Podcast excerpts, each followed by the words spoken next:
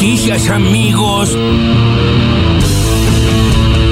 José Ignacio de Mendiguren, secretario de Industria y Desarrollo Productivo. El congelamiento, control de precios, que el nombre que le quieras poner, todos saben que no es la solución del problema de la inflación. ¿Por qué? Porque la inflación tiene mucho de estructural, pero hay quien te dice que el 50% también es las expectativas.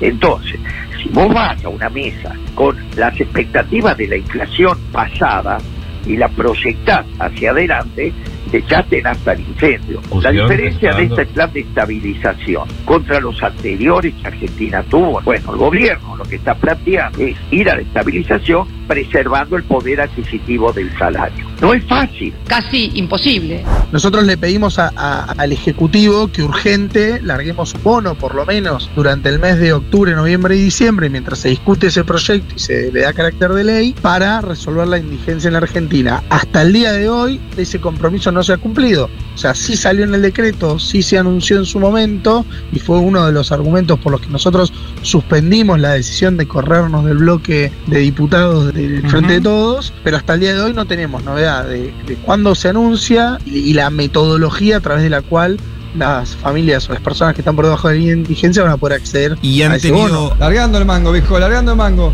La ministra de Trabajo, perdón, nuestra querida flamante Kelly Olmos, la ministra de Desarrollo Social y el ministro de Economía, tres patas fundamentales para garantizar que, que no haya aumento de planes sociales en la Argentina, no hay altas de planes potenciar trabajo. Hay un trabajo de auditorías que comenzó Juan Zabaleta y que por supuesto vamos a seguir trabajando para que esa auditoría refleje no solamente quienes no están asociados a una unidad de gestión, sino fundamentalmente que nos permita conocer un poco más del universo de la política más importante. Administrando bien la plata. Hay un gobierno actual que, en forma irresponsable, este gobierno, quiere pasarle la bomba al gobierno que venga. Y hay otro sector también irresponsable de los halcones que quiere que explote todo esto ya. Y en el medio estamos los argentinos. Nosotros tenemos una tercera visión que es hacer un consenso político para estabilizar la economía y no solo estabilizar, sino hacer un plan de desarrollo, porque el plan austral, la convertibilidad, estabilizaron la economía, pero Argentina no entró en el desarrollo. Ese es un chanta de cuarta. voy a terminar con los planes sociales en Argentina. En cuatro años no van a llegar planes sociales para que la cultura del trabajo y el trabajo sea la variable. Entonces nosotros tenemos que marcar claramente nuestra delimitación, nuestra línea. ¿Qué somos nosotros? Nosotros estamos con la propiedad privada, entonces no podemos darle 10 años a determinados lugares que puedan tener una posibilidad de no tener desalojos. Mientras a una persona que alquila un departamento, a los tres meses, si no paga el alquiler, lo desalojan. Tenemos que tener igualdad de la ley. Entonces yo quiero marcar un faro claro de cuáles son las ideas del PRO. Tengo miedo, tengo miedo, tengo miedo, tengo miedo, señor, tengo miedo. Yo sé que yo sé y estoy, tengo miedo, tengo miedo, tengo miedo. A las Fuerzas Armadas hay que darle un rol mucho más activo en la defensa de la, de la seguridad nacional, sin duda, sin duda.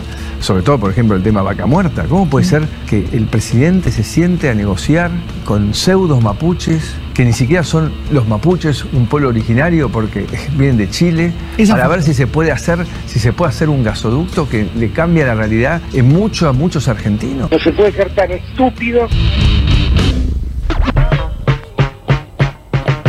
Ay, ay, ay, qué momento que está Ah. atravesando la política argentina Sí. y sobre el final Mauricio Macri eh, con la clásica idea de la derecha argentina de utilizar de vuelta esa nostalgia, ¿no? Esa añoranza de otras épocas a las Fuerzas Armadas eh, en la seguridad interior. Sí. Eh, cosa que está prohibida por ley. Definitivamente hay que Sí. cambiar la ley para que eso pueda ocurrir.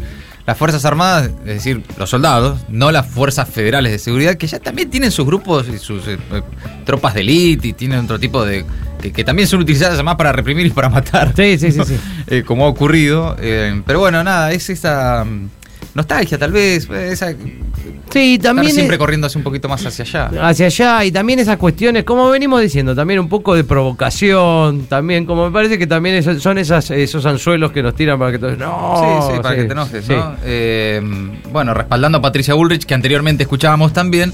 Lo que es muy, muy particular de Patricia Bullrich, en- entre las tantas cosas particulares de Patricia, eh, es que habla, como presidenta del PRO, como si se tratara de un partido que nunca gobernó la Argentina. Sí. ¿no? Porque además, eh, especialmente en esos dos puntos a los que ella se refería, planes sociales eh, y la prórroga de la ley de barrios populares que evita los desalojos, hay dos cosas para decir. Primero que esa ley fue aprobada, aprobada por unanimidad, es decir, por diputados también del PRO, en el año 2018, durante el gobierno de Macri. Que era la ley de barrios populares, que evitaba desalojos y bueno, establecía una serie de criterios.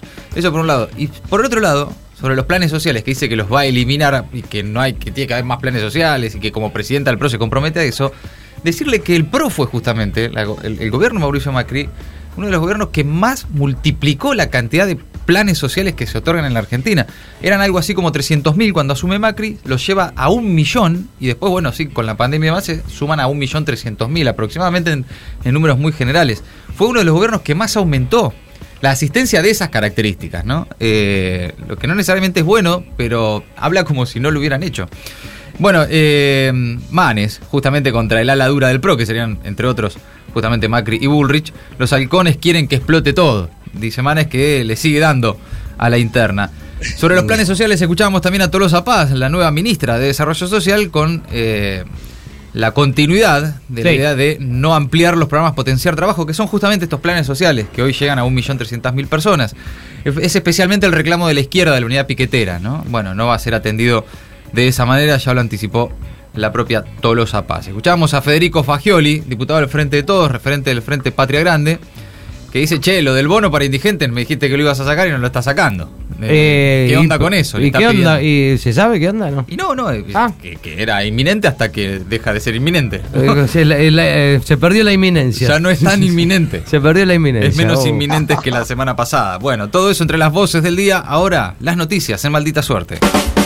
Estabilizar sin congelar. El gobierno confirma que está en un plan de estabilización contra la inflación. El secretario de Industria de Sergio Massa, José Ignacio de Mendiguren, dio detalles del programa hoy acá en el Destape Radio. Dijo que la diferencia con los anteriores planes de estabilización es que será se- preservando el poder adquisitivo del salario.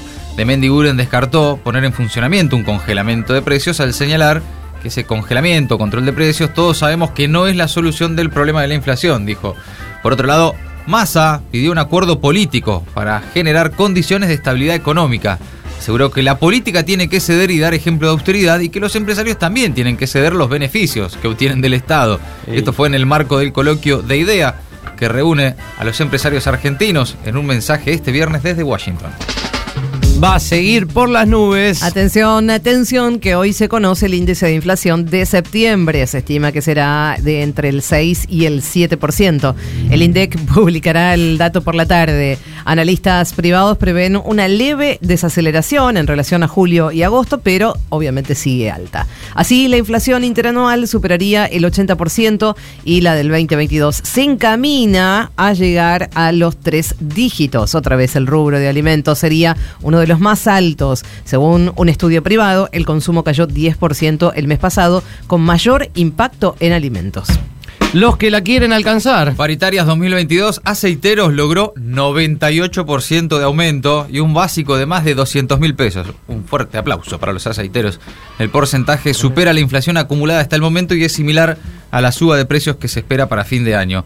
En una entrevista en el Destape Radio, el secretario general del Sindicato de Aceiteros, Daniel Jofra, explicó que el éxito en la negociación radica en la lucha de los trabajadores. El sindicalista explicó que el gobierno nacional es el responsable de evitar que los empresarios trasladen a precios las subas salariales y dijo que es importante dar una suma fija para los trabajadores que no pueden negociar paritarias.